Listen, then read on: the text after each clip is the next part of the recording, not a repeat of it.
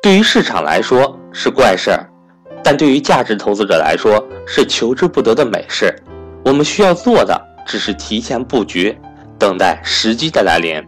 所以我要告诉各位读者，在股市中赚钱是非常容易的，比楼市赚钱更容易，涨的空间更大。我们唯一需要做的事情就是把楼市投资的那套理念运用到股市投资中去，要做到低估买入优秀公司，耐心持有，高估卖出的投资之道，难吗？一点都不难，百分之九十的楼市投资者都已经做到了。我相信认清这些本质问题之后，百分之九十的股市投资者同样能够做到。波动性分为两种，一种是业绩造成的波动性，第二种是市场交易造成的波动性。所以股票投资其实只需要搞明白两点：一点是买什么企业，另一点是以什么价格去购买。虽然我已经说得很明白，投资最根本之道就是要低估买入，高估卖出，但似乎大家总是对于低估与高估总是难以把握。下一期的话题，我将深入讨论到底什么是低估高估，敬请期待。第五个重大的优势是，做价值投资是一项终身事业，永不退休。做企业的六十多岁都要退下来，不退不行，身体跟不上。各种应酬、人际关系、麻烦事情处理的压力，早早的就把身体压垮。我们的一位亲戚，事业干的算是比较成功，赚了几千万的身家，现在六十多岁了，退了下来，手上有钱，心灵却空虚了起来。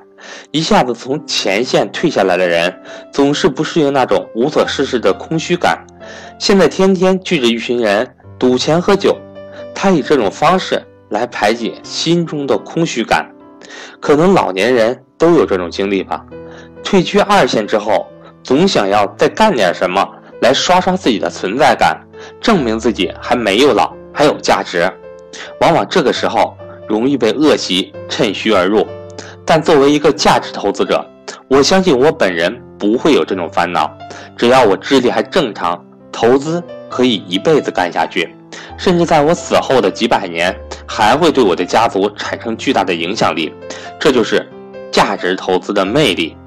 在我这个时代，出现了一批超级精英企业家，在不到四十岁就拥有了百亿财富。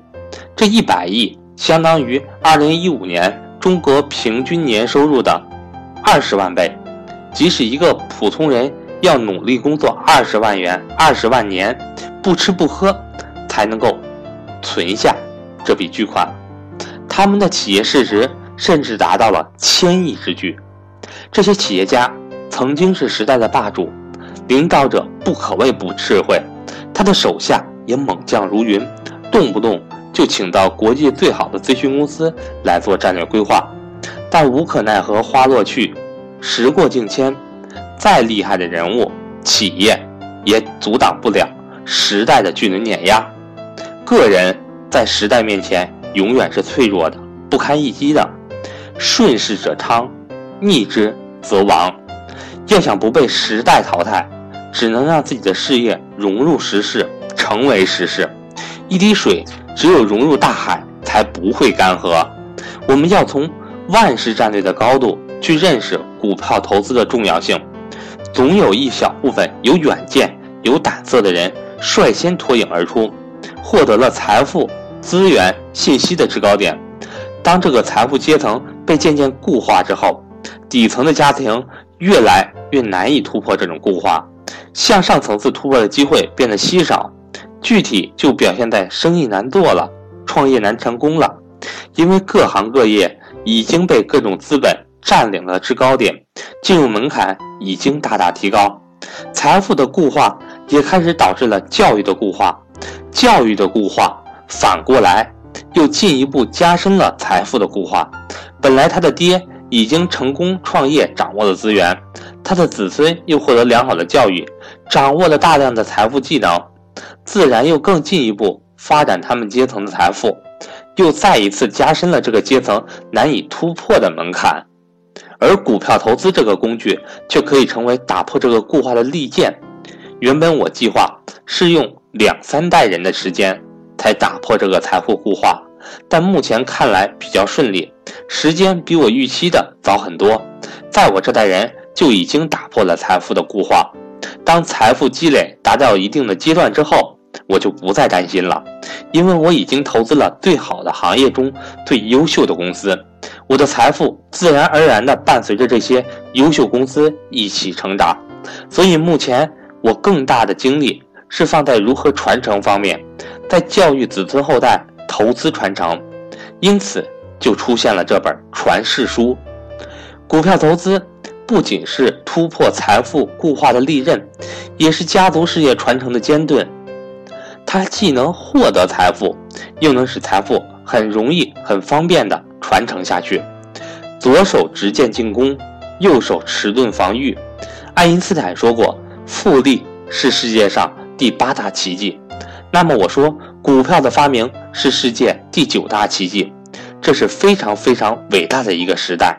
感恩这个时代，借助股票这个工具，我们整个家族的事业就与全人类最优秀的事业融合在一起。我们远离那些没有前景的事业，只投资那些代表未来的朝阳行业，只投资最优秀的公司，只在最合适性价比的时候买入，然后在获利丰厚之后离开，继续去寻找下一个目标。好的产业、优秀的公司，我们就投资；衰落了。我们便要离开，但公司的创始人是无法离开的，他只能始终陪伴着公司出生、成长，最后到死亡。这也是投资的机动性优势。从人类指数式增长图表来看，最后曲线凸起的部分是人类最近两百年取得的科技成果，前面看似直线的部分，则是人类万年以来的科技成果。人类的科技生产力。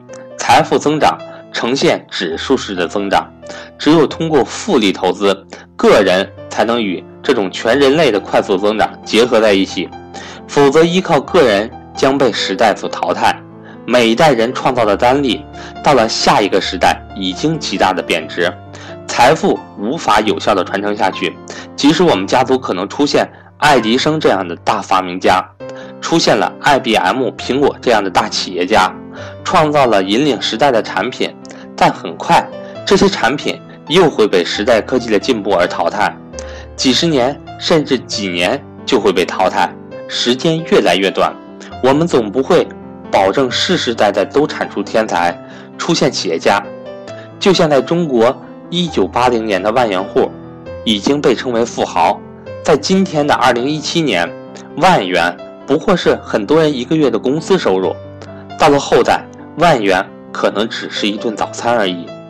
表面上是货币贬值，实质上是人类这种高速的指数增长导致个人无法跟随被淘汰。而要紧跟时代的步伐，就只有投资这一条道路可选。只要人类不灭，则我家族事业不亡；只要人类还继续向前发展，则我家族事业继续兴旺。